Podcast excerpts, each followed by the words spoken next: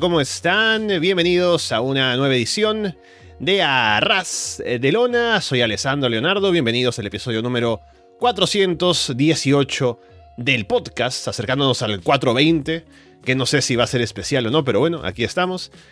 En esta ocasión estamos aquí para comentar un episodio especial, nuevamente dentro de Monday Night, pero en este caso un eh, evento grande, un pay-per-view de WCW. Es Bash at the Beach 1997. Así que bueno, primero la bienvenida como siempre a la gente que nos escucha primero en el Patreon con una semana de anticipación. Y si nos escuchan luego, gracias por hacerlo a través de Evox, Apple Podcast, Spotify, YouTube, Google Podcast o por seguirnos, por supuesto, en arrasdelona.com. Vaya de Beach es un show interesante, que tiene varias cosas, pasan cosas en WCW. Buenas, malas, eso tendremos que verlo aquí y descubrirlo. Y para poder hacerlo, revisando todo el show en detalle, tengo por aquí a Walter Rosales. Walter, ¿qué tal? ¿Qué tal, Alessandro? Me ha sido una semana, un par de días acontecidos. El martes celebramos, bueno, el martes para para quienes están viendo en el Patreon, ¿no? Están viendo esto por adelantado y no tienen que esperar una semana. Eh, así funciona todavía estos programas, ¿verdad? Según yo sí. Va, perfecto. Sí, eh, Walter descubre cómo funciona su podcast. ¿eh? Solo 400 y pico de episodios después. Este martes fue el Día Mundial de los Refugiados, yo por eso traigo mi lacito. Hay una ola de calor en México, todo México está sufriendo por el calor. Esto, esto son temperaturas Venezuela. Ojo, porque puedes, puedes huir de Venezuela, pero Venezuela no puede huir de ti. Y hace unos minutos Alessandro y yo descubrimos que LA Night lo anuncian como que viene de Los Ángeles, California, lo que fortalece mi teoría que en efecto LA Knight es el caballero de Los Ángeles de forma no irónica. Entonces, él es eh, el caballero de Los Ángeles y el LA en su nombre no tiene el más mínimo sentido más que LA y Los Ángeles, ¿no? Entonces, pues, ¿sabes? Todos usan ese chiste y vamos a darle más, más, más forma hasta, no sé, hacer ilustraciones de, de él vestido de caballero con el maletín de Monín, de Bang, ¿no? Una cosa así por el estilo.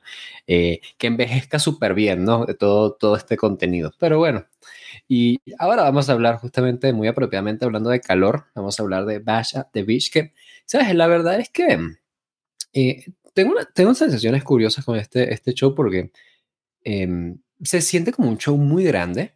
Es curioso porque Bash at the Beach es de, de una forma de facta o casi por, no sé, de formas eh, no intencional, uno de los pay-per-views más grandes del año para WCW.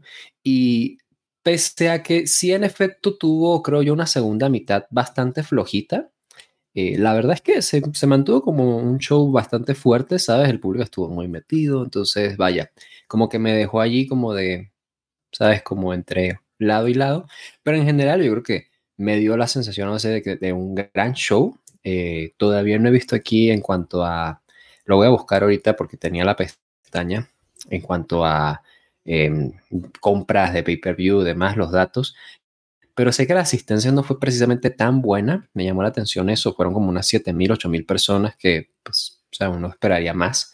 Eh, pero bueno, ¿sabes? Eh, creo que en general un show, pues, interesante de que ver y nos dejó bastantes cosas que hablar. Entonces, bueno, porque no empezamos con ello. Vamos entonces con Vaya the Beach el 97, empezando fuerte con Glacier y Ernest Miller, enfrentando a Wrath y Mortis. Wrath y Mortis se lanzan a atacar al inicio. Mortis abofetea a Glacier en el filo de ring. Glacier se molesta y lo derriba. Glacier y Miller se combinan. Wrath en un momento se queda mirando a Glacier, esperando que Miller llegue con su ataque desde atrás. Es como el momento de, de Luke los que se les conecta el, control, ¿no? El, mando y se queda esperando. Así básicamente quedó Wrath por un momento. Wrath detiene a Miller y toma el control. Mortis luego distrae a Glacier desde afuera y Wrath aprovecha para atacar. Rat sujeta una silla en la cabeza de Glacier apoyado en el poste, y Mortis le da una patada ahí como una Bandaminator y se ve bastante fuerte. Dominan a Glacier, Rat le aplica un Powerbomb mientras Mortis aplica también un Neckbreaker. Rat sujeta a Glacier en un reverse Boston Crab y Mortis aplica un Leg Drop desde la esquina. Miller entra a repartir patadas a Rat y Mortis sin dar el tag. James Vanderberg le pone una cadena en el pie derecho a Mortis desde afuera Glacier patea a Vanderberg en el filo del ring. Mortis atrapa a Glacier con una patada usando la cadena que tenía en el pie para llevarse la victoria. He de decir que este combate em, me sorprendió. O sea, ¿sabes? Me sorprendió. Creo que fue un combate más decente de lo que yo esperaría. Eh, la primera parte me gustó. Creo que estuvo entretenido. Pues por los malos que llegan con todo y están haciendo mucho brawl. Tienes el típico spot de Wrath, por ejemplo, lanzándose desde el filo del ring, cosas así. Y estos pequeños momentos, obviamente, en donde Ernest Miller entra, hace una patada y todos se quedan sorprendidos porque hace una patada muy bonita, al igual que Glacier. La verdad es que los, dos tipos son, unos atletas. O sea, no voy a decir eh, que Ernest eh, Miller es como un gran luchador, eh, tiene algunas bondades, pero es un gran atleta. Y obviamente es un gran peleador, porque ese tipo pelea en serio. y Glacier también, o sea, Glacier es karateca, ¿sabes? Nato. Eh, entonces la primera parte me pareció como entretenida, el público estaba hasta, metiéndose. Creo que ya luego se pierde mucho, ya se convierte en simplemente vamos a dominar aquí, mucho brawl, ¿sabes? Y se desdibuja por completo, eh, pero no arruina, aún así, ¿sabes? No, no arruina como que la experiencia. Y sí ya tenemos una victoria de parte de, los Hills, em, pero el público creo que lo tomó bien, ¿sabes? O sea, no creo que haya sido pues malo. Eh, siendo esto un pay-per-view de los 90, un pay-per-view de WCW además, en donde la cartelera no necesariamente va como hoy en día, ¿no? Que puedes tener un main event al inicio del show. Creo que fue lo correcto tener este combate aquí de inicio. Entonces inicias ahí simplemente como para calentar un poco el público, ¿sabes? Eh, sales de esta historia eh, y ya está, ¿sabes? Entonces creo que fue bien llevado, fue una buena decisión. Y te digo, el combate estuvo pues decente, simplemente creo que se perdió por eso y obviamente, por desgracia, no, no te puedes desconectar de lo mal que ha sido esta historia, entonces no estás como que entusiasmado de, ay, mira, Glazer sobrevivió una cuenta de tres, ¿sabes? No te metes. Eh, pero termina por ser un desastre, ni mucho menos. Creo que de, hecho fue, fue, te digo, sorpresivo. Eh, así que bueno, me voy a quedar con eso esta historia de Mortal Kombat un combate decente. Entonces, vamos a tomar lo que podemos, ¿no? Vamos a aceptar lo que podemos y bien, está bien. Como opener creo que cumplió. Sí, aprecié mucho el trabajo en equipo de Wrath y Mortis. Creo que se combinaban bien, llevaron bien el combate en la parte de dominio. Así que por ese lado el combate estuvo bien llevado. Luego, Glacier y Miller, sobre todo Miller, estuvo bien en sus momentos en los que tenía que aplicar patadas, ¿no? Lucir bien en su. Eh, luciendo sus artes marciales. Sin mucho más, eh, claramente, en el momento en el que los Hills dominan, es bueno por el dominio de ellos, pero por el lado de Glacier y, Miller, no son tan buenos en el selling, entonces ahí es como que hay un desbalance, no, no mete tanto al público, se alarga también un poco el combate. Así que sufre por momentos, pero al menos con el final, ¿no? En comentarios decían que era la primera derrota de Glacier desde que debutó.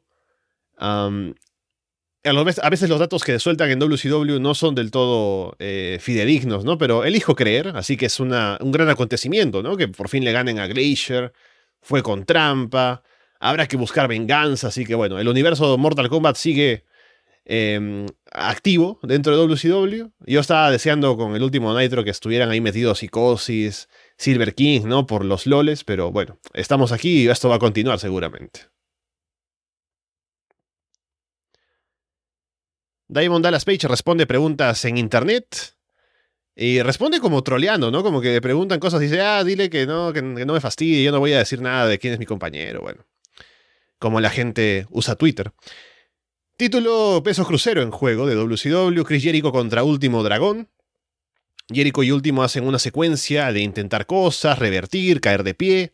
Luego tienen un cara a cara, un spot que el público en otros lugares pues aplaudiría, pero aquí no reacciona mucho. Último va por un huracán rana. Jericho bloquea, lo lanza en un powerbomb, lo levanta desde la lona en esa posición para aplicar otro powerbomb. La gente no está muy metida, piden Sting. Último hace una bandera en la esquina, Jericho lo sigue de inmediato con un moonsault. Jericho va por una dropkick con ambos parados en la tercera cuerda, pero no llega a tocar a Último y en comentarios lo venden como que Último escapó del ataque. Jericho salta desde la tercera cuerda hacia afuera, último lo intercepta con una dropkick, último escapa de ataques de Jericho en el filo del ring y salta en una side moonsault. Jericho va por el Iron Salt, último va por una dropkick pero se queda corto. El público reacciona bien, con los momentos en los que la lucha se vuelve más intensa porque van de menos a más. Así que llegan a un momento en el que están bien, ahí con el público metido, pero luego empiezan a perder la paciencia también porque se alarga el combate. Jericho va por un Tiger Driver, último bloquea con un Huracán Rana, pero Jericho gira hacia el frente para cubrir y llevarse la victoria. Este es el combate de la noche para los usuarios de Cage Match y para Dave Meltzer. Y la verdad es que veo por qué. Creo que yo también me atrevería a decir que es mi combate de la noche. Eh, es un buen combate, es un combate bastante competitivo, ¿sabes? Eh, Último Guerrero eh, había dicho en alguna oportunidad que me resultaba como curioso verlo de Hill, aunque luego como que lo aprecié porque dije, ah, mira, o sea, Último, último Guerrero, dije, ¿verdad? Yo estaba por corregirte, pero dije, a lo mejor va a citar una entrevista de Último Guerrero hablando sobre Último Dragón, ¿no? estaba esperando a, ver qué, qué decías. Claro. Con su mullet desde tiempos legendarios, ¿no? Recorriendo el mundo, ¿no? Eh, el último guerrero contra Chris Jericho, ¿no? Alguien busque eso. Y que venga Jericho a la Arena México, lo voy a ver. Eh, em, no, te digo, había apreciado el trabajo de Último Dragón siendo, siendo Hill, porque hacía como un buen, entre comillas, powerhouse, ¿sabes? Se me resultaba curioso. Y acá creo que salió muy competitivo siendo ambos baby faces, haciendo un combate muy, muy dinámico porque era contraataque, contraataque, casi que ninguno quería tomar una ventaja, que por supuesto en algún momento pues alguien tomó ventaja como tú bien describes, pero me pareció muy, muy igualado y eso fue como el planteamiento del combate, de hecho, ¿no? Que era un combate entre dos atletas bastante iguales y estaban intentando pues superarse de alguna manera, ¿no? En algún, eh, con algún truco. Eh, y eso fue lo que vendió el final. Creo que su mayor negativo es lo que tú describes, que en algún punto sí se, se alarga. Bueno, sabes, o sea, el combate, de acuerdo con, con Cage Match, estoy viendo, dura 12 minutos con 55 segundos. O sea, no es tan largo así, eh, pero por este mismo planteamiento que tiene el combate se siente así, porque creo que su mayor defecto es que no, no construye un clímax, creo yo, para, para su final. Eh, tenemos este momento, por Creo que depende del público también, ¿no? Porque el público ya había empezado un poco sin paciencia para el combate, ¿no? Como que no les interesaba mucho. Entonces, ante otro público habría sido un combate que no se hubiera sentido largo, creo, porque se escuchan los abucheos por el final, ¿no? Por eso lo decía. Sí, estoy de acuerdo. O sea, sí estoy de acuerdo. Eh, aún así, aún así no, no, puedo dejar de pensar eso, ¿sabes? Como que sigo como que alguien sobreviviendo y así pero la forma en la que, a la que llega el final sí se siente muy como de, ah, terminó, ¿sabes? Mm. Eh, que muy, va muy de acuerdo con lo que ellos estaban haciendo, ¿no? Porque se supone que el combate es que es competitivo, competitivo, cada quien como haciendo contraataque, contraataque, ¿no? Eh, hasta que de pronto termina siendo Jericho el que, ¿sabes? Se saca algo de la manga y termina por sorprender a, a Último Dragón. Pero, ¿sabes? Creo que fue un buen combate, aún así creo que fue un combate que ambos se vieron bastante bien. Me gusta ver que Jericho se lleve esta victoria y se vea como un campeón pues fuerte, ¿no? Por lo mismo, porque es un combate que le cuesta, pero es un combate que le cuesta contra un ex campeón, precisamente un ex campeón que, que siempre lo vimos como un campeón fuerte hasta que, pues, que perdió el título, eh, que se ha mantenido siempre como eh, ¿sabes? Un luchador que se la ha visto muy, muy fuerte el último dragón, ¿sabes? Por sus victorias y demás. Entonces, creo que, vaya, le hace bastante bien y me deja una buena sensación. Solamente es una pena que, por todo lo que les comento y el, mismo público, por desgracia, este combate no termine siendo, pues, tan bien recibido, siendo que es probablemente, como ya dije, el mejor combate de todo el show. Sí, en lo técnico, en la ejecución, me parece también el mejor combate del show. Así que, eh, bien, una buena defensa para Jericho, que está teniendo buenas actuaciones en el ring, defendiendo el título, luciendo fuerte. Solo le falta tener un personaje, porque eso es lo que hace que el público se pierda siempre sus combates, ¿no? O la mayoría de casos.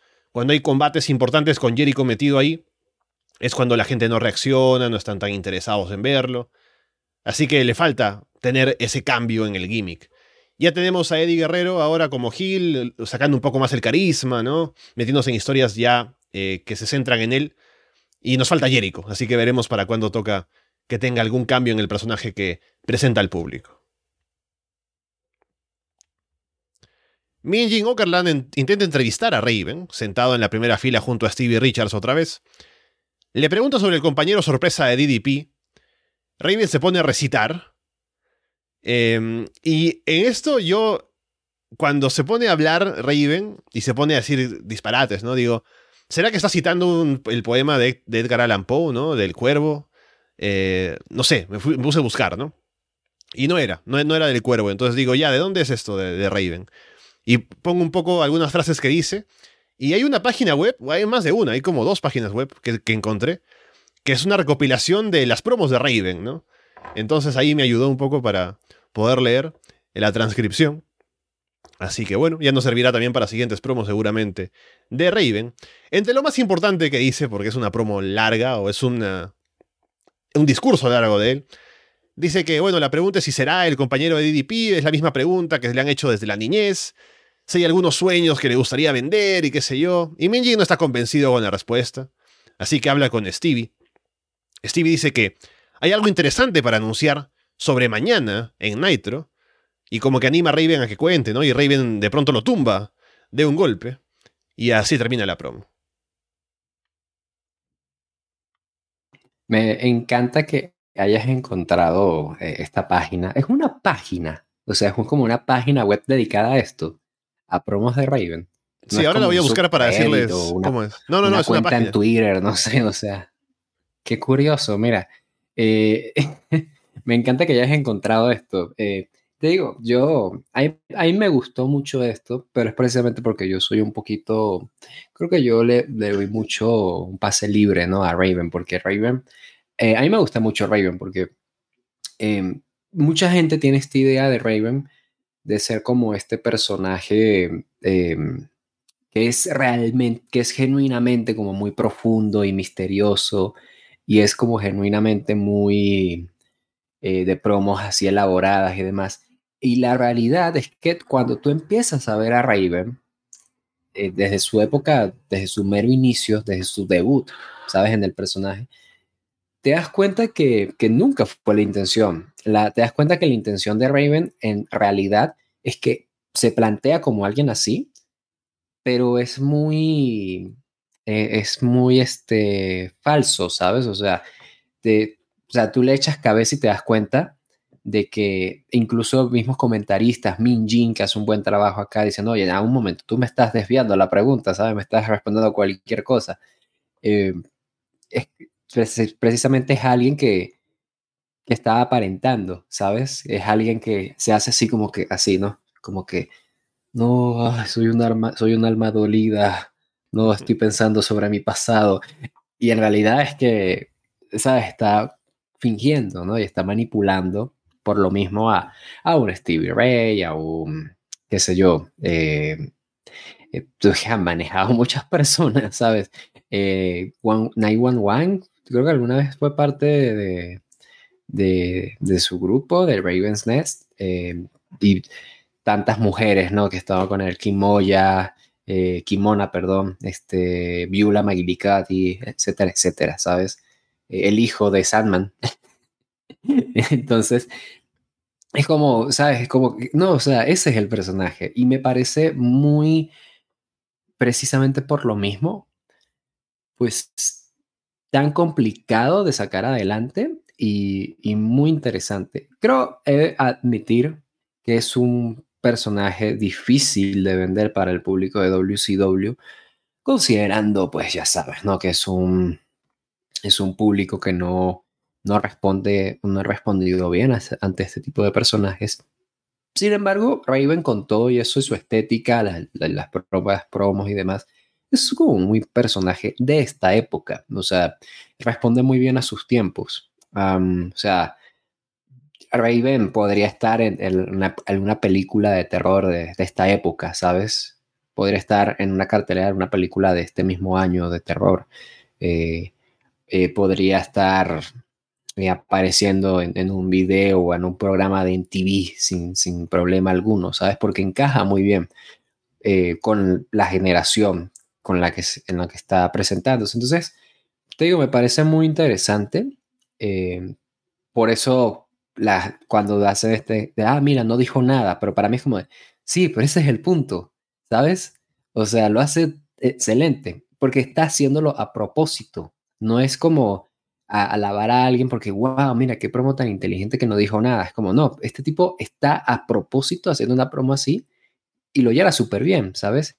Y, y, te crees que es una promo que Raven, el personaje, diría. Entonces, me parece muy bueno y bueno, tendrán este aparente anuncio para el día de mañana, que pues ya veremos detalles. Em, y nada, creo que fue un segmento, pues te digo, bien llevado. Minjin intervino perfecto. Eh, Minjin siempre lo hace genial. Y, y bien, ¿sabes? Te, te, digo, me estoy cayendo en alabanzas y le estoy lanzando flor tras flor, pero vaya, creo que en mi opinión se lo merece y habría que ver a, a, Raven, te digo, con, con una lupa y con, con una eh, visión diferente para ver precisamente esta, eh, este aspecto tan positivo y tan único que tiene su personaje. Sí, fue una promo interesante. Em, creo que, como ya dices, dio bastante bien a entender de qué va el personaje de Raven, a pesar de que sigue como manteniéndose en el misterio, lo cual le da algo especial también, y sobre todo comparado con otra gente en WCW que está en puestos importantes, que están debutando, por ejemplo, como Kurgenis, que hablaremos más tarde, que ya hablamos en su momento, ¿no? Cuando salieron todos y estaba Raven metido ahí frente al NWO con Genis del otro lado, ¿no? Se veía todo como a, ese nivel, con Raven también. Entonces, en este punto todavía estamos en un momento en el que Raven se puede percibir como alguien que va a causar algún impacto importante, va a dar alguna diferencia dentro de WCW. Así que eso es interesante de ver y ya veremos qué pasa mañana o en el Nitro siguiente con lo que vayan a anunciar, pero me parece que fue un buen segmento para presentarlo así, mejor al público. Y bueno, solo quiero describir esta página de las citas de Raven, ¿no? Que es una página con una... Eh, la, dirección es como Raven-6913.tripod.com, ¿no? Y es como todo fondo negro Luego hay un. El texto es en verde. Está todo como justificado a un costado. Y hay como una. como un separador que es eh, alambre de púas. Entre cada. Entre cada, cada uno de los párrafos hay como un GIF del tatuaje de Christopher Daniels, ¿no? Que da vueltas, ¿no? Entonces es, es una locura. Es como una. ¿Cuándo habrán hecho esto? ¿no? En el 2000, ¿no? Pero ahí está. Para las citas de Raven. Bien, luego tenemos a los Steiners contra el Great Muta y Masahiro Chono. Los Steiners empiezan saltando desde una esquina para derribar a Muta y Chono. Los Steiners sacan ventaja al inicio. Muta y Chono se frustran. Chono baja a discutir con los fans. Chono detiene a Scott lanzándolo en una Electric Chair. Scott lanza a Chono en un belly to belly suplex desde la segunda cuerda. Rick hace el comeback. Los Steiners reparten belly to bellies. Muta le aplica a Scott una super huracán rana. Scott atrapa a Muta con un Frankensteiner. Rick cubre, pero Chono jala al referee. Rick levanta a Muta sobre sus hombros para que Scott le aplique un DDT desde la esquina. Y Rick cubre para llevarse la victoria. Así con eso los Steiners son retadores al título de parejas. Esa la verdad que fue un combate bastante divertido. Creo que no es un gran combate. Eh, porque no, no, tiene como los elementos necesarios. No tiene. Oh, ay, perdón, como está, eh, no sé, como fluidez, no hay una historia necesariamente eh, muy bien plasmada en este combate, ¿no? Es muy como old school, pero la verdad que funciona bastante bien. Em, tuvo muy buenas combinaciones. no como combinaciones entre equipos demasiado em, destacables, pero en individual creo que se, se, vieron bastante bien. O sea, sobre todo Muta creo que trabajó perfecto con los Steiners. Y hay, hay spots que son simplemente pues buenísimos, ¿sabes? Como el propio Muta haciendo la Frankensteiner.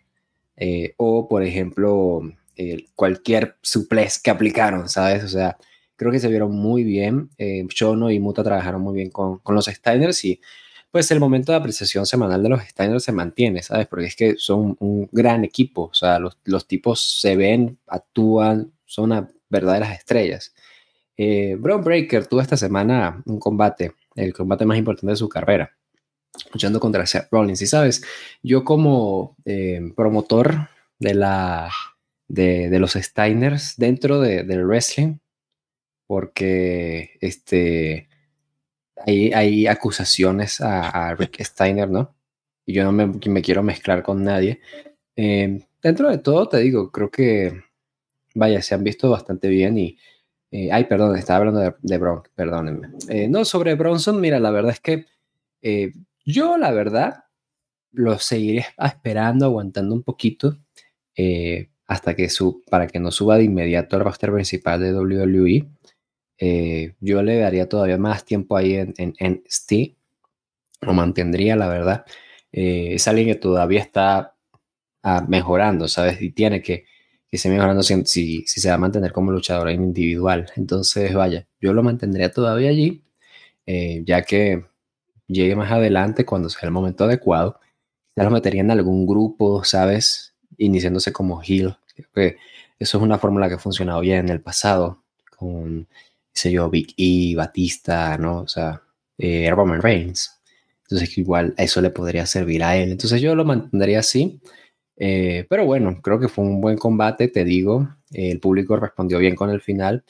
Y hey, ahora los Steiners son retadores, entonces los títulos de pareja van a ir entonces contra Holly Nash. Ya veremos si ese combate en efecto termina dándose. O sea, ese combate, esta realidad que ha estado bastante eh, pues trabajada, ¿no? Por, ay, perdón por el micrófono, por un largo tiempo, o sea, eh, desde inicios de, este año, ¿sabes? O sea, llevan un rato allí, en realidad, eh, con pausas, no me malentiendas, pero ahí están estado los Steiners con los Outsiders muy presentes. Entonces ya vamos a ver ese combate cuándo se da, si se da, eh, consecuencias, etcétera. Por mientras, muy buen combate de los Steiners en este pay-per-view y vayan, ahí me, me dejó pues, tengo una buena sensación. Y no fue tan largo, ¿viste?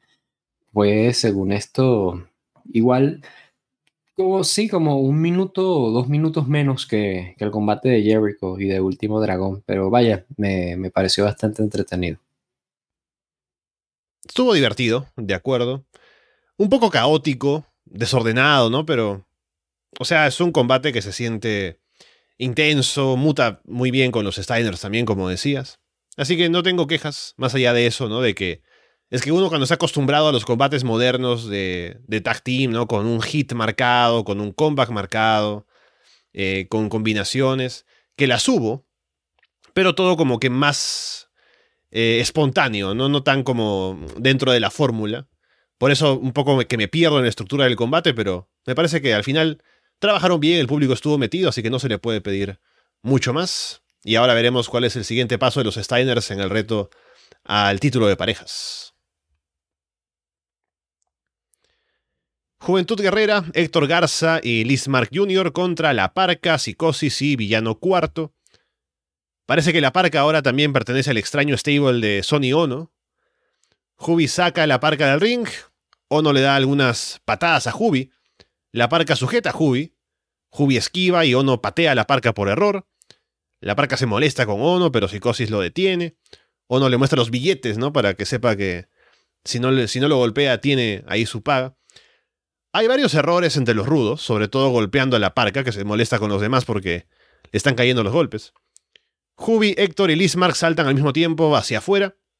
Psicosis le aplica un co-red a Jubi desde la esquina, que luce muy duro, como que Jubi casi cae de cuello en la lona. Héctor y Lismark atrapan a Psicosis y Villano en, una estrella en el medio del ring. Todo el mundo salta desde la esquina al vacío porque todos esquivan. Jubi hace un tremendo salto desde la espalda de Héctor hacia afuera sobre la parca. Héctor salta en el tornillo sobre todo el mundo afuera. Villano quinto viene corriendo para reemplazar a cuarto sin que el referee se dé cuenta. Héctor derriba a Villano quinto con una dropkick y remata con un standing moonsault para llevarse la victoria. Hablando de combates divertidos, creo que este combate metió bastante bien a la gente. El público está pues muy entretenido por lo mismo. Eh, Héctor Garza y Juventud Guerrera están haciendo un buen equipo, curiosamente, ¿sabes? Eh, eso me alegra porque precisamente son, ay, perdón, otra vez, son dos tipos que hemos estado diciendo, ¿no? Como que, ah, deberían pues encontrarles algo que hacer, eh, teniendo ambos con todo y eso sus presentaciones no tan pulidas, ¿no? tan destacadas, pero precisamente el hecho de que estén acompañándose ahorita ha sido bastante beneficioso para ambos. Eh, la parca con psicosis me gusta mucho, también como dupla, el hecho de que estén allí pues trabajando aparte con Sony Ono. A mí me gustaría ver a la parca con, con el grupo de, de Wrath y de, de, Mortis, creo que eh, se ve bien Sam Vanderberg con, con la parca, sin embargo, este grupo también me gusta. Y bueno, aquí tenemos la incorporación de, de Villano y de Lismar porque queríamos un 3 contra 3, ¿no? Y la verdad es que no hay mayor explicación. Eh, me da mucha pena con, con Lismar Jr. porque siempre que, eh, siempre que veo a Lismar me, me pongo a pensar dos cosas. Uno, que suena como, como nombre de, de, de una, una, chama de, de, algún barrio de Caracas, ¿no? Lismark. Y, y, y dos, eh, me acuerdo mucho de, y eso, esto lo pueden buscar, eso está por ahí en YouTube. Hay un combate, creo que fue en, no sé si fue en WCW Worldwide o, o, en, Saturday Night, pero hubo un combate de Atlantis, de Atlantis de todas las personas, luchando en, en un show de WCW. Y en comentarios solo le dijeron Lismark y todo el rato le dicen oh. Lismark. ah, sí, Lismark Jr., ah, Lismark Jr., pero es Atlantis, es súper obvio que es Atlantis. Fue el único combate de Atlantis en WCW. Eh, una leyenda viviente, ¿sabes? Es, me encanta. Y bueno, eh, el combate está muy entretenido, te digo. Es la típica fórmula que hemos visto de combates de 3 contra 3 antes, eh, en los combates de, de lucha libre mexicana aquí en WCW eh, con unos spots destacadísimos. Es por menos, o sea, ese, ese tope bala de cañón, no sé cuál es su nombre que hace Juventud, es la locura, o sea, hay que estar mal de la cabeza para hacer eso, ah, lo hace casi que cayendo así, casi que apenas pasando las cuerdas y la parca lo atrapa perfecto, o sea, lo atrapa de una forma muy segura. Y por supuesto, el tornillo de, de Héctor Garza, que cuando cae de forma segura se ve bien, ¿no? Eh, y no te asusta, ¿no? Como ha sido por desgracia las veces anteriores con Héctor. Eh, vaya, creo que fue un combate, te digo, entretenido, me gustó. Y me gusta ver que Héctor y Juventud se hayan llevado esta victoria. Y me gustaría que siguieran esta historia de alguna manera, eh, de estos dos contra la parca y contra psicosis.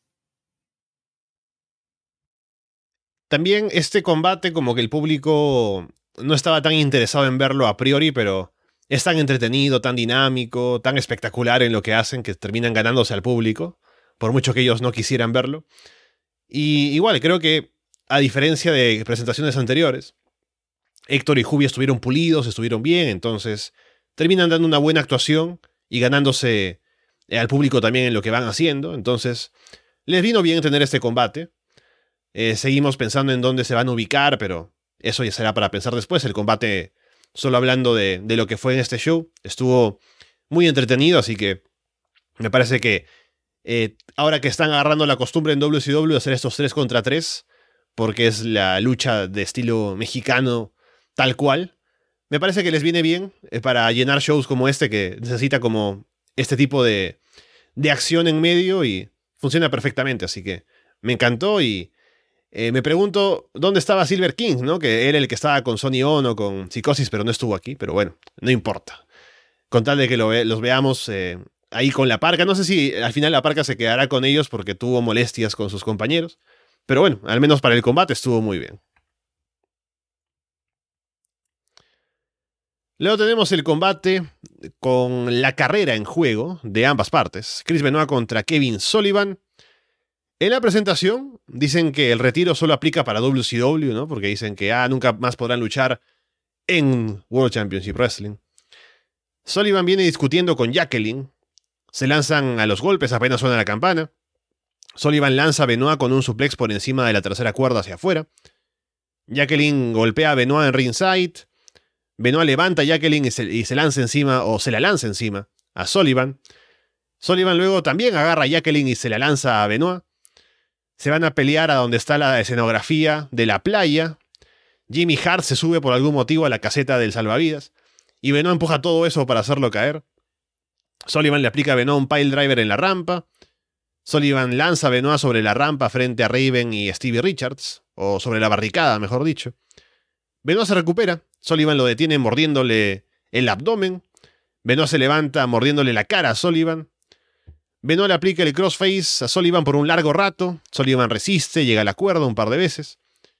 Sullivan pone a Benoit colgando en la esquina para aplicarle tres rodillazos en carrera. Jacqueline se mete al ring con una silla de madera ella quiere golpear a Benoit, pero Sullivan le dice que no, que se le dé la silla. Y Jacqueline, que ya viene con varios momentos en los que está en desacuerdo con Sullivan, termina golpeando a Sullivan con la silla en la cabeza. Y Benoit remata con el diving headbutt para llevarse la victoria y retirar a Kevin Sullivan.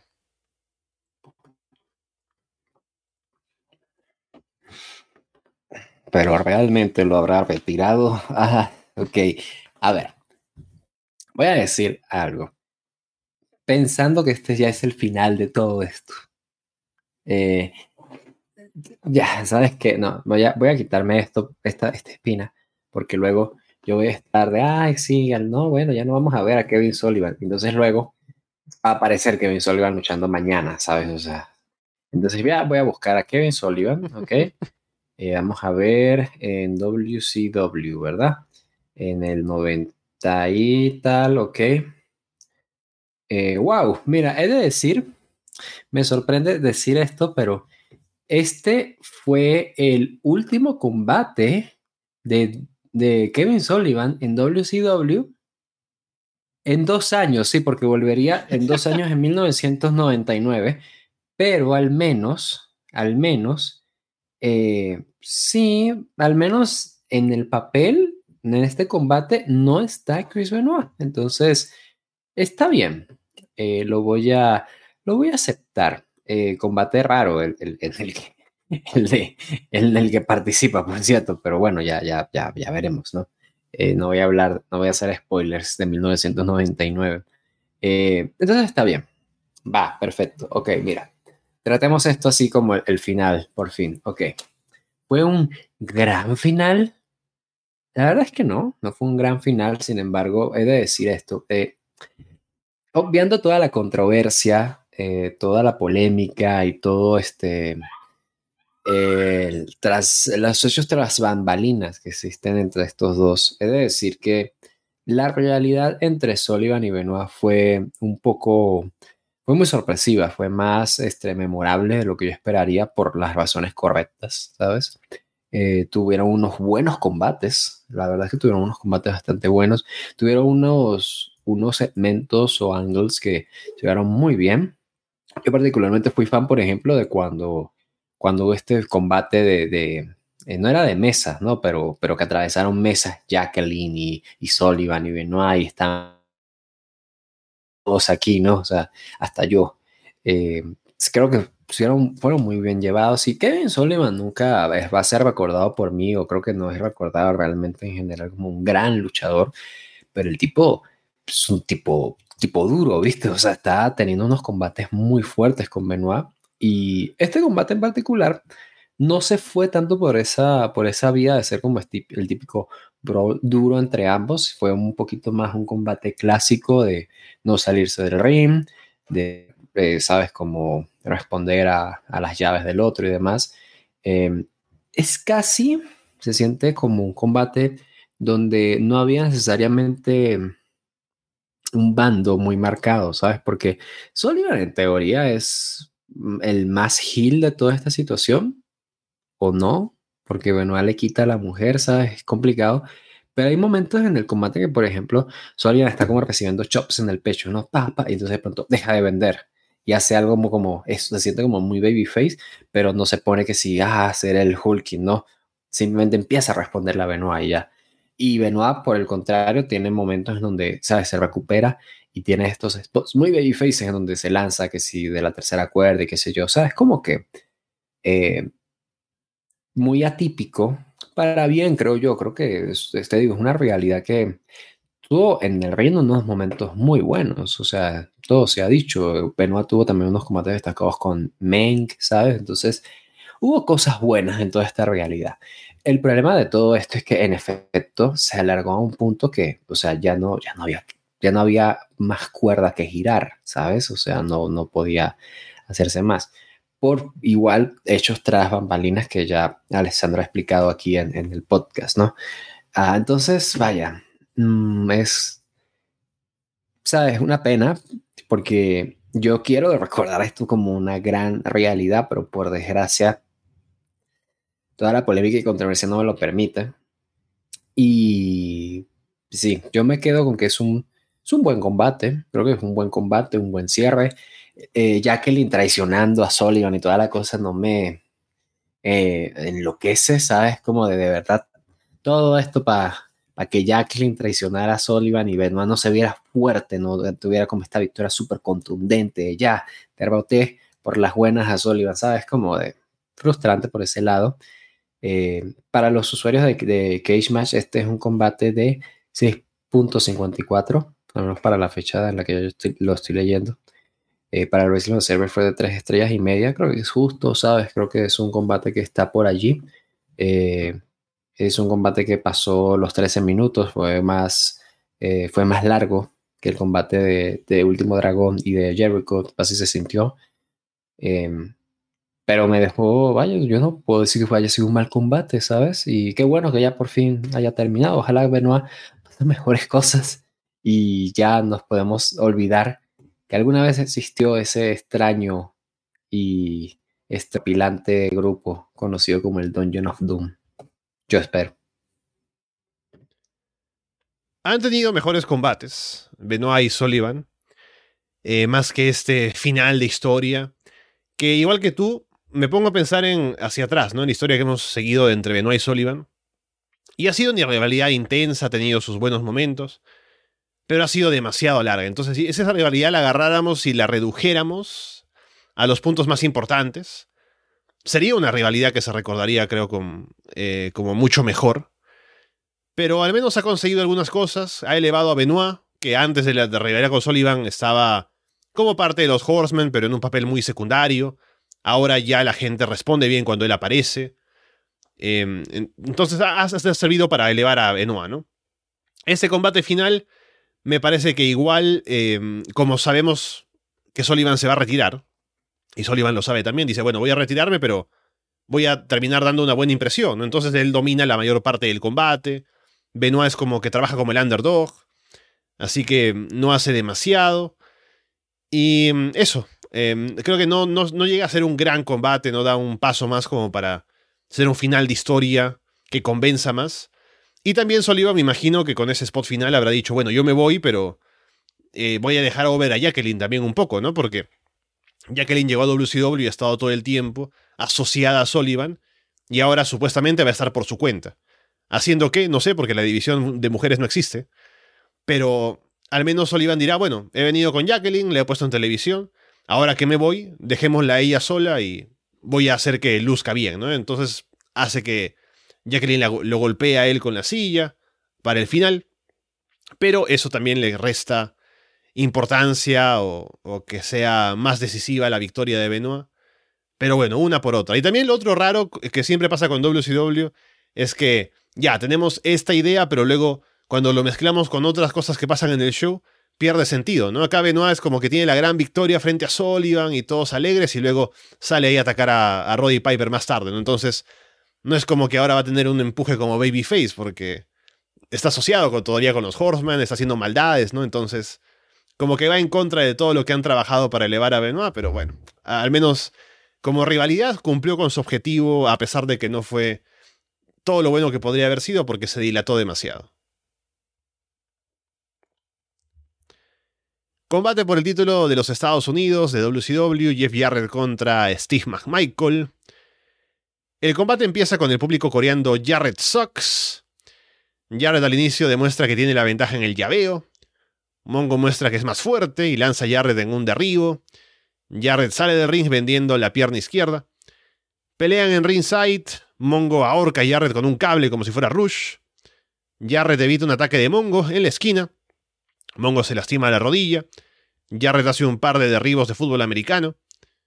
Jarrett va por la figure 4. Debra se para en el filo del ring con el maletín. El referee la detiene. Jarrett le quita el maletín y golpea con él a Mongo para llevarse la victoria.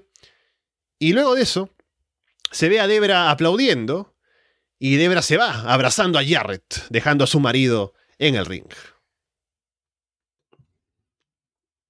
Este combate duró 6 minutos con 58 segundos y duró como 6 minutos con 58 segundos de más, ¿sabes? O sea, eh, eh, este es un combate que fue hecho específicamente para mí, ¿sabes? Fue como de vamos a molestar a Walter lo más que podamos. Y es que, ay, esa, qué pena, porque, ¿sabes? Yo me atreví a decir que no, no me gustó tanto y así, tu, fui algo crítico como de combates, por ejemplo, del de el Conan contra Eddie Guerrero, ¿no? Eh, el propio Dean Malenko contra Benoit, Eddie Guerrero, ¿sabes? O sea, eh, las finales, Diamond Dallas Page contra Eddie Guerrero, mucho Eddie Guerrero en esta lista.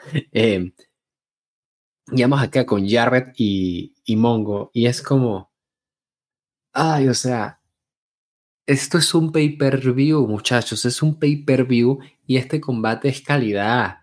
Eh, no, es ni de house show, es calidad práctica, ¿sabes? Es, calidad eh, gimnasio con 10 personas, ¿no? Vamos, vamos a calentar, ¿no? Sí, vamos a calentar, ¿no? Ahora vamos a hacer un spot en donde vamos a hacer como que somos jugadores de fútbol americano, ¿sí? O sea, es como, wow, o sea, tanta, y hay mucha pérdida de tiempo en este combate, o sea, eh, ah, no sé. Eh, Mongo, me voy a decir algo, Mongo al menos tiene como algunos puntos destacables el hecho de que eh, su, su pile driver no se ve mal, por ejemplo, sabes, cosas así, pero es que de verdad no hay con qué salvar a esto, o sea, se siente muy, muy wrestling para mal, ¿sabes? Como de verdad tenemos esto en un pay-per-view, ¿sabes? Bueno, al menos voy a rescatar algo y es el hecho de que al menos tenemos ya por fin algo con la historia de Debra y es que Debra traiciona a su marido, entonces tú piensas, ok, ya hay algo aquí, ¿no? O sea, eh, tiene un giro, ¿no? Eh, pero yo que soy un medio purista en ese sentido, ¿sabes? Me sigue sin hacer tanto eh, siempre sin generar tanta felicidad, pero es como de, ok, pero entonces Mongo ahora es Babyface. Uh, a pesar que está con los Horsemen, que son Heels. Em, Cuando dices, como, o sea, yo que soy un, yo, que, soy un purista, digo, ¿qué? ¿Purista de qué? ¿De la monogamia? ¿De, de la fidelidad matrimonial?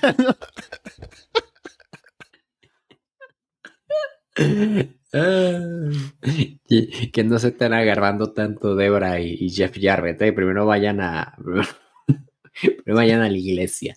No, este, te digo. No, no sé cuál es mi cuál debería de ser la reacción acá. Solo odiar a Jarrett y ya eso ya lo, lo, hago yo todos los días, ¿sabes? Es lo primero que hago en la mañana, es lo mejor que sé hacer. O sea, eh, entonces para mí es como, Dios, o sea, no sé, es como complicadito porque no disfruté nada, nada todos los minutos que recibieron acá. Tanto de combate, entrada, post-match, todo. O sea, es una barbaridad, en serio, que, que Jarrett sea campeón en estas, en estas alturas, un campeón de los Estados Unidos, a lo más cercano al título mundial. Y puta, cuando, cuando Jarrett llegue a ser campeón mundial, ah. eso va a ser, ya saben, o sea, eso va a ser de lo peorcito de, de, de, de lo que vamos a ver en todo Monday, Monday Night. O sea, va a ser top 10 de lo peor que vamos a ver en Monday Night. Eh, broke a thousand guitars, never drew a dime, ¿sabes? O sea, sí, muy cierta esa frase que fue, lo dijo Mike Graham, creo que fue. Eh, no sé qué decirte, o sea, pésimo, fue el punto más bajo de todo el show.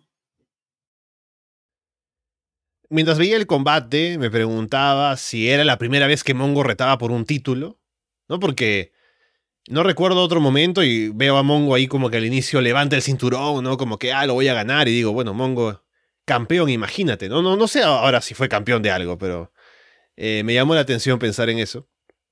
Y el combate es lo que dices, ¿no? No tiene nada para ofrecer. Em, luego, con el final, yo me sigo preguntando si tienen algún plan a largo plazo en WCW, ¿no? Porque en un momento es como que ya tenemos esta historia con Debra y Jarrett, supuestamente que hay algo ahí entre ellos, pero luego como que los Four Horsemen se reconcilian, al final van a trabajar todos en conjunto, con Debra uniendo a Jarrett al resto, pero luego Debra dice, no, yo pensaba que Jarrett era, era bueno, pero ya lo odio, ¿no? Y, y ahora estoy con mi marido y que se vaya Jarrett de los Horsemen, ya lo despidieron y todo. Y ahora llegamos a este punto y Debra se va con Jarrett, ¿no? Entonces digo, o sea, yo dudo mucho que este haya sido el plan desde el inicio, ¿no? En algún momento dijeron ya que Debra se vaya con Jarrett, pero luego dijeron no, mejor no, no lo hacemos. Eh, y luego como que en el camino lo van retomando, luego se arrepienten otra vez, luego ya deciden hacerlo por fin, que ahora ya es algo directo, ¿no? Que no había pasado esto, eso sí, eso sí lo voy a reconocer. Que hemos tenido momentos de idas y venidas, pero aquí ya sí hay un corte definitivo, ¿no? Debra hizo que a su marido eh, le ganar a este otro tipo, con trampa de ella, entonces ahí sí debe haber un corte que dé alguna consecuencia. ¿Cuál será la consecuencia? Otra revancha entre Jarrett y Mongo. Eh, eso sería lo triste, ¿no? Lo trágico de todo esto. Pero al menos hay algo que ha pasado. Solo que ha habido muchas idas y venidas al punto de que ya no me interesa, como pasa mucho en WCW. Dios, qué horror eso. O sea, me está, o sea, es como una mala película, ¿no? Es como la de Linterna Verde que fue una mala película y cierran la película prometiéndote una secuela. Es como, no, o sea, no, no, gracias. Gracias, pero no. Ay, no, qué horror sería una revancha de esto, pero sí, o sea, es lo que están haciendo, entonces, ay. Eh, mira, que sea peor que esta, por lo menos, ¿no? Que la, que la siguiente lucha sea peor que esta, al, al, menos, que se superen a sí mismos. Hollywood Hulk Hogan y Dennis Rodman hacen una promo en backstage Hogan pone over a Rodman, le pone el título mundial en el hombro. Hablan de conquistar Daytona Beach esta noche. Se van a encargar del ex Luger, de Giant, dicen que son los atletas más grandes del mundo uniendo fuerzas y que todos en el mundo de los deportes estarán mirando el combate. Diamond Dallas Page y su compañero sorpresa contra Randy Savage y Scott Hall. Kurt Hennig termina siendo quien viene como compañero de DDP. DDP viene con el abdomen vendado todavía. Savage le tira unas... Eh, como que... Acá puse algo, pero no, eso no, no tiene sentido, así que no sé qué fue lo que anoté. Pero. Alessandro escribe en el teclado de, de, su computadora y dice: Es que no le entiendo la letra. O sea, mira, está bien mal, ¿no? y hay que, hay que cambiarse los lentes, algo, imagínate. Ya, bueno, Macho Man está frustrado con DDP, ¿no? Entonces le tira alguna cosa por ahí. No sé qué cosa le tira porque lo noté mal, pero bueno. Eh, luego Hall entra y pide a Hennig. Hennig luce bien, ahora es su combate de regreso luego de no sé cuántos años. Y no luce como tremendo luchador todavía, pero luce bien. Físicamente, bien, en lo que hace también. Eh, sin destacar demasiado, pero acompaña bien en el combate, hace lo suyo. Macho Man ataca a DDP desde afuera y el NWO toman el control. Dominan a DDP. Hennig hace el comeback. Savage lanza a Hennig a las cuerdas. DDP está sujetando la cuerda superior. Y no sé si la idea es que lo hace intencionalmente. En el sentido de que baja, va a bajar la cuerda para que de pronto Hennig lance a, a Macho Man y que lo haga salir. O si, porque DDP se ve como que está colgando, ¿no? Desde afuera. Y por eso también puede parecer un accidente, ¿no? Pero tal vez parece un accidente en el sentido eh, de contar la historia de que DDP no quiso hacerlo y que por eso perjudicó a Hennig, ¿no? También el problema es que Hennig no sale del ring limpio, sino que se choca con la cuerda y luego que tiene que salir de otra manera, ¿no? Entonces, no queda limpio el spot, a fin de cuentas. La idea es que DDP perjudicó a Hennig, y no intencionalmente, y Hennig luego golpea a DDP en ringside, molesto por lo anterior, y se va. Hall le aplica el Razor's Edge a DDP, la gente pide Sting, Macho Man remata con el Elbow Drop y se lleva la victoria. ¿Sabes? He de decir que eh, no sé si fue la mejor decisión. Eh, cuestiono un poco que eh, Kurt Hennig haya sido el compañero de, de DDP. La verdad es que DDP tampoco es que tuviese demasiadas opciones, ¿sabes? Eh, opciones realistas que fuesen beneficiosas, ¿no? Porque no es como que vamos a poner a Sting aquí, ¿no? imagínate el, el, regreso de Steve en este combate, ¿no? Medio random. entonces, cuestiono un poco eh, por temas de historia, así, creo que es un poco como sin, tanta explicación aparte, porque eh, Kurt Hennig ya así como que sí, soy un agente libre, yo no sé ni qué voy a hacer. Y DDP lo convenció, ¿sabes? ¿Cómo, no? O sea, eh, Flair le, le, ofreció mujeres, fiestas, ¿no? Todo. ¿Qué le ofreció DDP? ¿Ah? ¿Yoga? Probablemente. Entonces, bueno, no sé. Eh, te digo, como que lo cuestiono y aún así, fue beneficioso para él, creo que en parte, sí, sin duda, porque está enfrentándose a nada menos que Scott Hall y Randy Savage, sus dos mejores amigos en el mundo, junto con Rick Root, ¿sabes? O sea, básicamente. Entonces, está muy bueno eso, eh, precisamente porque cuando él intervino en el combate, Kurt Hennig se aseguraron de hacerlo lucir bien yo particularmente sigo viendo a Hennig a estas alturas aún un poco tocado, ¿sabes? En, comparación con sus buenos años, precisamente porque su lesión era una lesión de espalda, ¿sabes? Entonces su rendimiento cambia bastante. Hay un, hay un combate en particular de ellos dos, de, de ellos dos, ni siquiera dije el segundo, de, de Kurt Hennig y de Bret Hart en un WrestleMania, que si te fijas, ese combate Em, luego de ese combate, Hennig se tomó un, buen tiempo fuera de acción. Y si te fijas en ese combate en particular, Hennig está caminando así, ¿sabes? Porque está mal de la espalda, ¿sabes? O sea, y, está como, como haciendo un esfuerzo, pero se nota mucho.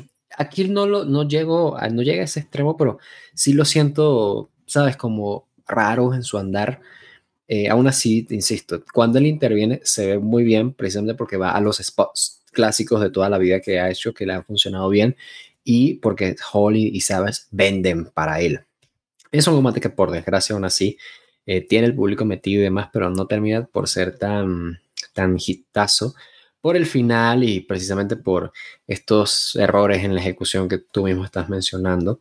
Eh, y, el hecho de que, y el hecho de que es el debut de Hennig, porque mira, es un combate que no pasa de 10 minutos, un combate que se mantiene muy corto, pues es precisamente por, por, por Hennig, ¿sabes? Fue un combate que, que no van a poner toda la carne del asador, que están cuidando también a él su físico, etcétera. Entonces, tienen este combate eh, y eh, tienen que son extremadamente cuidadosos, no se siente como este gran duelo de DDP haciendo frente al New World Order. Em, y bueno, sigue un capítulo más en la realidad de, Macho Man y de DDP. Eh, es bueno y, nos deja esa idea de, ah, mira, eh, Hennig dejó a, a, Diamond a las Page, entonces es como que, entonces es Hill, quién está, ¿no? A lo mejor no está con el New World Order, pero se une a los Hormone, como que te deja esa intriga así pero no termino de, por disfrutar este combate, por desgracia, y, ¿sabes? Eh, termina siendo medio flojito. Y esta segunda parte del show pues te digo se torna pues algo floja luego de haber venido de ese combate de, de Jarrett y de, de Mongo. Entonces sí eh, es un punto que, que, baja. No continúa bajando porque no es peor que lo anterior pero no, no termina por elevarse no eh, y sí o sea una pena. Creo que igual el debut de Hennig pudo haber llegado a unas mejores condiciones. Pero no sé a quién habría puesto acá a luchar con DDP. A lo mejor ni no habría hecho esta lucha de parejas y punto. Claro. Em, yo también pensaba lo mismo, como que da ahora ideas de lo que puede venir con Hennig por el final, pero no se siente como el gran debut, no el gran momento de tenerlo en el ring, porque precisamente no se anunció, o sea, se dejó como compañero sorpresa. Se insinuó que podía ser Genix, pero no estaba seguro. Entonces, sí es como la sorpresa y la gente reacciona, pero si se hubiera anunciado como que vamos a hacer este combate de Kurt Hennig en su regreso o en su debut en WCW, eh, se vende como algo mucho más grande, ¿no? Pero precisamente, como dices, es porque también no quieren de pronto venderlo de esa manera porque saben que no va a cumplir todavía, ¿no? Están un poco guardando a Hennig, llevándolo con cuidado para hacer este combate por cómo está físicamente. Así que ya llegará el momento, porque ahora con la forma en la que termina el combate, hay que pensar que es lo siguiente, ¿no? Porque DDP está en rivalidad con Macho Man principalmente, pero con todo el NWO en general. Y ahora también con lo que ha pasado con Hennig, tendría que ir contra él. Entonces no sé si van a ahora apuntar a un Hennig contra DDP o de qué manera es que van a continuar con esto, pero al menos este combate ya termina de establecer que Hennig es heel, que había mostrado un poco de eso en la promo que hizo en Nitro, pero al menos ya tenemos alguna idea de lo que puede hacer a partir de ahora, eh, siendo así, eh, con ese personaje. Lo que no me gustó fue que en comentarios no prestaron atención a ese spot previo y también está el hecho de que fue confuso, ¿no? Como ya lo iba describiendo. Y dicen cuando traiciona a Hennig o cuando golpea a DDP, como que, eh, ¿qué pasó? Es parte del NWO. O sea, como que saltan, se van como, se pasan como tres pueblos, ¿no? Cuando debieron haber dicho solamente que, ah, está molesto por lo que pasó antes y ya veremos qué pasa después con Hennig, si llega al NWO o no. Spoilers sí, pero veremos de qué manera. Así que bueno, eh, al menos ya tenemos a Hennig ubicado en alguna parte del, show a partir de ahora. Y simplemente habrá que esperar el momento en el que ya tengan confianza en que pueda ser un combate que cumpla con las expectativas que se tienen con alguien como él en su regreso al ring. Otro combate que no anunciaron, al menos en Nitro, y que decíamos, bueno, no creo que lo hagan porque lo anunciarían, ¿no? Con tiempo, es un combate grande, pero no, aquí está. Roddy Piper contra Ric Flair, Piper se lanza a golpear a Flair al inicio y Flair tiene que escapar del ring. Piper derriba a Flair cuando tienen un duelo de golpes y chops al pecho. Piper lanza a Flair en un back body drop en ringside. Piper ahorca a Flair en la esquina. El referee lo separa y Flair aprovecha para golpear la pierna. Flair domina atacando la pierna izquierda. Flair aplica la figure four, pero Piper le da vuelta. Piper toma a Flair del cuello. Flair se arrodilla y aplica un golpe bajo sin que el referee se dé cuenta. Piper tumba a Flair con un combo de puñetazos. Piper encaja la Sleeper Hold, pero Flair rompe con un Breaker. Piper le aplica la Figure 4 a Flair. Flair luego intenta usar la manopla. Piper se la quita y él golpea a Flair con el objeto. Mongo y Benoit vienen a meterse. Uno distrae al referee mientras el otro ataca. Benoit primero falla un diving headbutt, pero Mongo luego le aplica un pile driver a Piper. Flair cubre, pero cuenta en dos. Piper atrapa a Flair en el Sleeper Hold. Flair se desmaya y Piper se lleva la victoria. Bueno, esto es un combate. La verdad es que me pareció bastante decente. Creo que es un combate donde ambos eh, hicieron. Em, ¿cómo, decirlo? Casi como, como si estuviésemos en Las Vegas, ¿no? Fueron directo a cantar los grandes éxitos. Eh, y fue, fue así, ¿no? Como típico Flair que sale del ring para, ah, no, yo no quiero luchar y luego lo hacen subir al ring, el spot de que se va al filo del ring y le hacen el machetazo para tumbarlo, Piper igual haciendo el piquete en los ojos, ¿sabes? Como se van a lo, a lo que ellos conocen y que funciona, de hecho, bastante bien. Eh, Flair como Hill y Piper como Babyface creo que dio para una muy buena dinámica. El público está muy metido con Piper. Y la verdad es que a mí me gustó bastante el final del combate, ¿sabes? Porque eh, es un final de combate que eh, está casi que desperdiciado en Piper, con el debido respeto, porque Piper es una gran estrella y todo, pero esto es un, esto es un combate que yo pensaría como de, wow, o sea, eh, esto hubiese dejado también a un, qué sé yo, un Benoit, ¿sabes? A un DDP, ¿no? Algo por el estilo, que viene Mongo y Benoit, lo atacan, eh, a Piper sobrevive, Flair se queda con cara de ¿qué? Y luego aplica el Sleeper Hold y gana, o sea, se ve muy bien, creo que me dejó una muy buena sensación. Insisto, o sea, el hecho de que hayan salido a cantar los grandes, hizo que el combate fuese, pues, de hecho, bastante entretenido. Es un combate aún así que tenemos a un Brody Piper en una edad bastante avanzada, por eso no es tan eh, enérgico, ¿no? Pero el público le mete mucha energía a, a todo, toda la acción que hacen.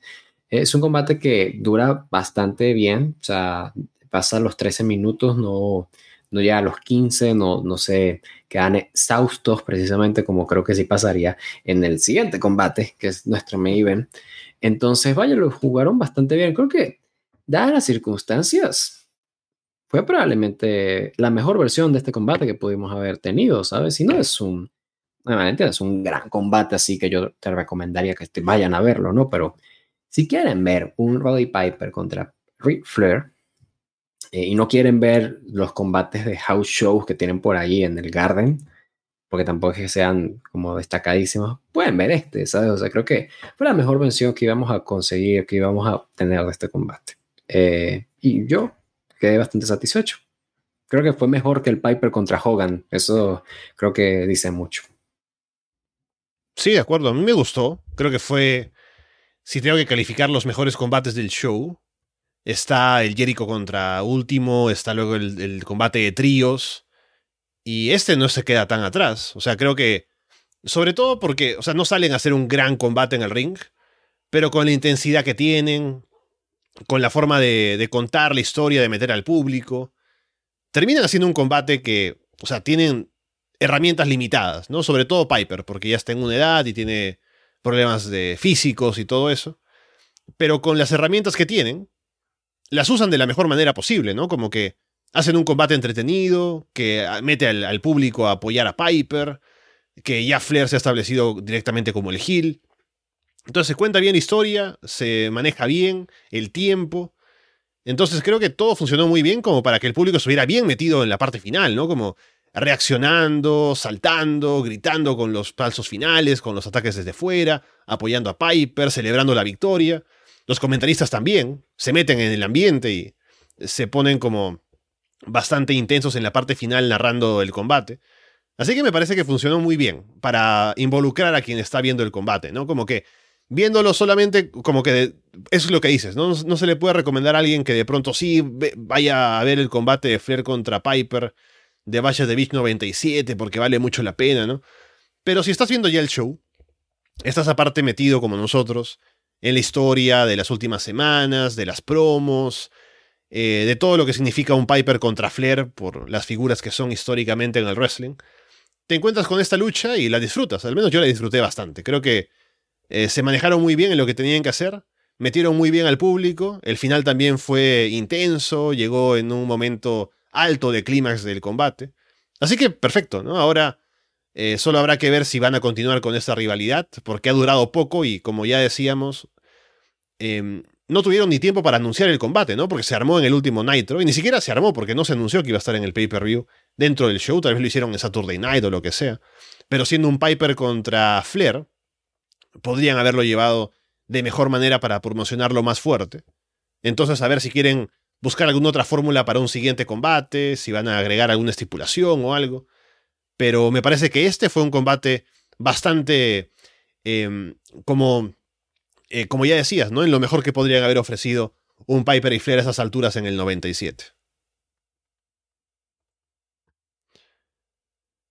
Con eso llegamos al main event. Lex Luger y The Giant contra Hollywood Hulk Hogan y Dennis Rodman. Randy Savage viene acompañando a Hogan y Rodman. Hay un cántico para Lex al inicio. La gente tira basura al ring durante todo el combate. Lex muestra que tiene la ventaja en fuerza frente a Hogan, pero Hogan también lo de arriba. Hogan luego se frustra porque no puede con Lex y le da el taja a Rodman. Rodman entra, hace hora como que evita eh, enfrentarse a Lex en fuerza. Rodman por fin va a la toma de árbitro y lanza a Lex en un arm drag y es el Andrag con más reacción de la historia, ¿no? Que la gente se levanta, los comentarios dicen, oh, ¿qué pasó? Un Andrag de Dennis Rodman. Lex luego lanza en Andrax a Rodman y Hogan un par de veces.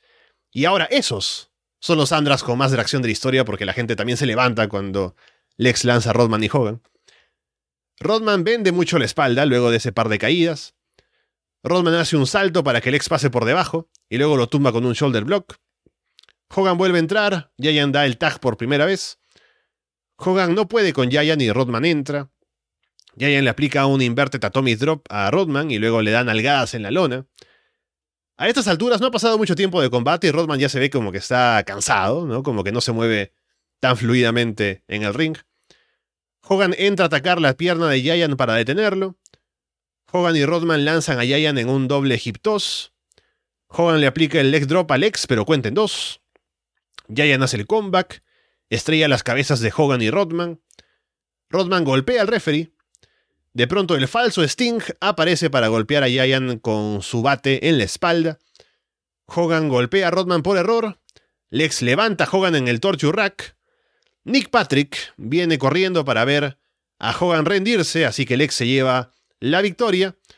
Y luego Lex les aplica también el rack a Rodman, a Macho Man. Y el show termina con victoria de los Babyfaces y sobre todo con Lex Luger, luciendo fuerte, viendo cargado a todo el mundo sobre su espalda. Bueno, esto es un combate que tiene muchísimo star power, ¿sabes? Eh, Lex Luger y, y Giant sido pues igual crítico porque camino a este show no se han visto necesariamente como los grandes rivales para Hogan y, Rodman.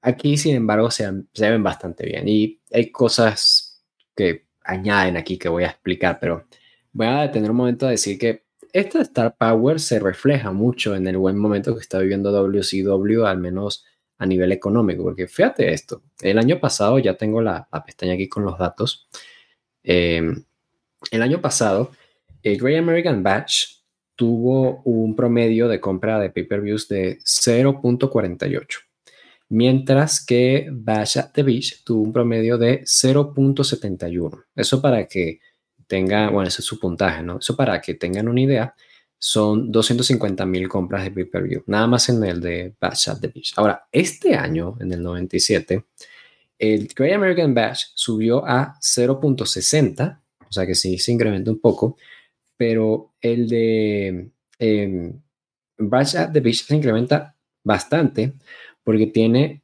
0.89.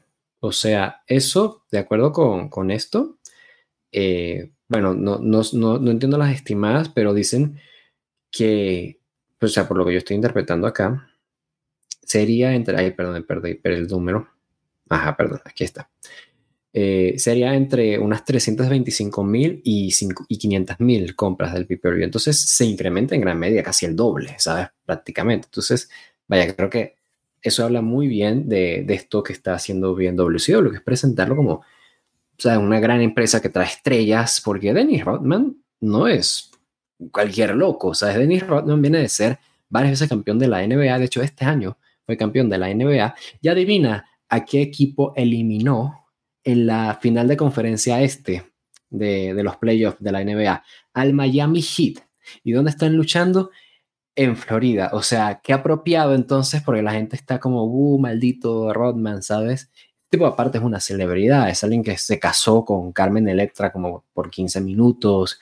Eh, creo que estuvo saliendo con Madonna también, o sea, eh, en fin, Rodman es una, es una superestrella. Entonces traerlo acá aportando su personalidad a un grupo que el New World Order es increíble. Aparte, lo hace junto con el mejor heel probablemente de todos los tiempos, Hollywood Hulk Hogan, eh, y llega acá y se presentan ante nuestros héroes, ¿no? Y la generación de la mente que crean en, el show es fantástico. Este show, por cierto, estaba viendo acá, eh, no llenó como el año pasado por unos cientos de personas, no termina por llenar todo el recinto. Y es una, yo estaba pensando, ah, mira, no, no fue como un público tan grande, pero la verdad es que el lugar es el Ocean Center y tiene esta capacidad entre 7.000 y 8.000 personas. ¿Sabes cuál fue el último show eh, grande que tuvimos alguna vez en el Ocean Center, Alexandro? Eh, Fighter Fest de AEW en el 2019. Eh, me llama la atención porque tuvimos este, este combate. Adam Page versus Jungle Boy versus MJF versus Jimmy Havoc. No. y, y, por supuesto, en el main event, Lights Out, John Mosley versus Joey Janela. Entonces, ¿Cómo se nota que era el segundo pay-per-view de esta empresa? No están todavía viendo ¿no? qué hacer. Eh, em, te digo, o sea, el ambiente de todo el combate se, se, presta para que sea pues algo increíble, ¿no? Y la verdad es que fue un combate que creo yo estuvo muy bien trabajado con una gran desventaja que es que fue demasiado largo, muy, muy, muy, muy largo. O sea, este combate duró más de 20 minutos y a menos que haga un último chequeo, les confirmo, en efecto, este fue el combate más largo de toda la noche. Ahora, uno esperaría de pronto, bueno, puede ser más largo de la noche, porque están, ¿sabes? Es como pérdida de tiempo al inicio, es, es, spot típico para animar al público y demás, pero no, hubo mucho tag en este combate, como tag, dominio, tag, dominio. Entonces, sí se fueron a acción, acción, curiosamente, y eso terminó pues por agotar a Rodman, ¿sabes? Rodman llegó a un punto en que hizo el tag tocando a Hogan dentro del ring y el referee dice, no, eso sí no funciona esto. Eh, cosa que Rodman debería saber porque él jugando en un deporte profesional legítimo debería saber que hay que seguir las reglas, ¿no? Pero bueno, eh, te digo, creo que es un combate bastante entretenido porque o sea, cosas como los Armrats de Luger, ¿sabes? Eh, Luger se ve súper bien enfrentándose al enemigo de, Florida, Dennis Rodman y Hogan. Eh, se ve súper bien. Giant, enfrente de Rodman, pues causa esta impresión porque es un gigante frente a otro. Eh, no sé, creo que en general se vio como muy buen combate en esa parte de meter al público, pero por desgracia no termina por ser un hitazo porque se alarga mucho y porque Dennis Rodman, por desgracia, no es, no es un gran, gran luchador.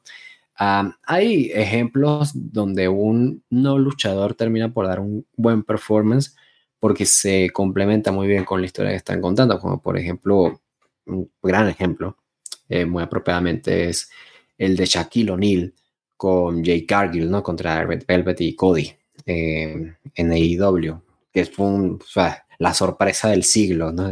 ¿Quién esperaría que ese combate fuera hecho decente? Eh, bueno, al menos para una buena parte del público, ¿no? No sé. Si hay, algún mamador por acá, no, eso no fue wrestling, bro. O sea, puede dejar sus, puede dejar sus comentarios en alexandrabarcelona.com, ahí nos pueden eh, dejar todas sus opiniones.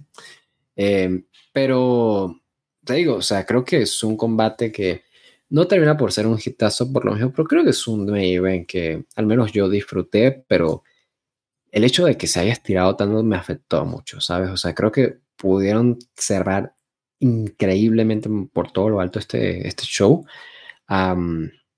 pero sí llegó un, buen punto en que yo estaba como que Dios, que esto ya acabe, ¿sabes? Em, para mal, para, para muy mal, porque sí, precisamente creo que está siendo disfrutable em, y le bajó muchísimos puntos. De hecho, pues sin ir muy lejos, los usuarios de Cage Match votan esto con 4.88, ¿sabes? Eh, que no está tan lejos de los 3.20 que recibe Jarvet contra Mongo. Entonces, te digo, em, creo que es un combate bastante divertido que pues, me metió, pero por desgracia, eh, se pierde, ¿no? Eh, un combate aún así que tiene mucho star power y el hecho de que Luger se lleve esta victoria, wow, o sea, es como casi, yo, me hace pensar que, o sea, no diré que esto, ah, sí, estaba bien planeado y todo, porque WCW claramente no planea nada más, o sea, no sabe ni qué va a ser los próximos cinco minutos, ¿sabes? Entonces no creo que esto haya sido parte del plan, pero sí se siente como una disculpa por todos los momentos que tú y yo estábamos como que, Lugar está allí, solo háganlo campeón, o sea, es muy obvio, ¿sabes? Como, ah, es como súper obvio, o sea, dale un momentito, ¿no? No tiene que ser campeón por dos años, ¿no? Algo por el estilo, pero está allí, o sea, de su momento, dáselo.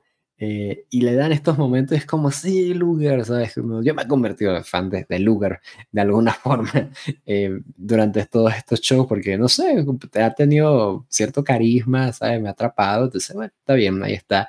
Eh, ante la ausencia de Sting, se ha beneficiado, además, todo se ha dicho. entonces, sí, creo que, vaya, este round de Luger me gusta, a pesar de cómo fue tratado camino a este pay-per-view, creo que fue un muy buen cierre para él y ojalá hubiera sido un combate más corto. Creo que con eso podemos cerrar, ¿no? Sí, me divertí. Creo que es un combate que tiene sus defectos, obviamente, porque eh, se alarga. Aparte, tienen que manejar el factor de tener a Rodman, que no tiene experiencia luchando, para ver que encaje en el combate, que tenga sus momentos. Y Rodman es un atleta de la NBA pero el manejo del cardio es diferente, ¿no? Seguramente él está acostumbrado a cómo manejar su ritmo para eh, jugar los partidos, para poder aguantar, ¿no? Pero cuando está en un ring luchando, es una manera diferente de llevar el cardio, entonces se cansa rápidamente. Y ahí se hace un poco también pesado verlo cuando quiere intentar hacer cosas, aunque no llega a lucir mal, mal, mal, mal, pero Se ve que hay un poco de ahí de, de tener que bajar el nivel para estar con Rodman. Pero en general fue divertido, el público estuvo metido también. No al nivel de Piper contra Flair de más temprano, pero estuvieron bien, ahí eh, interesados en lo que estaba pasando por todo lo que se fue vendiendo para este combate durante las semanas previas. Entonces me parece que funcionó para el objetivo que querían eh, obtener, que era solo tener ahí en pantalla a Hogan y Rodman haciendo equipo. Y además me sorprendió mucho, para bien, el final, porque es como...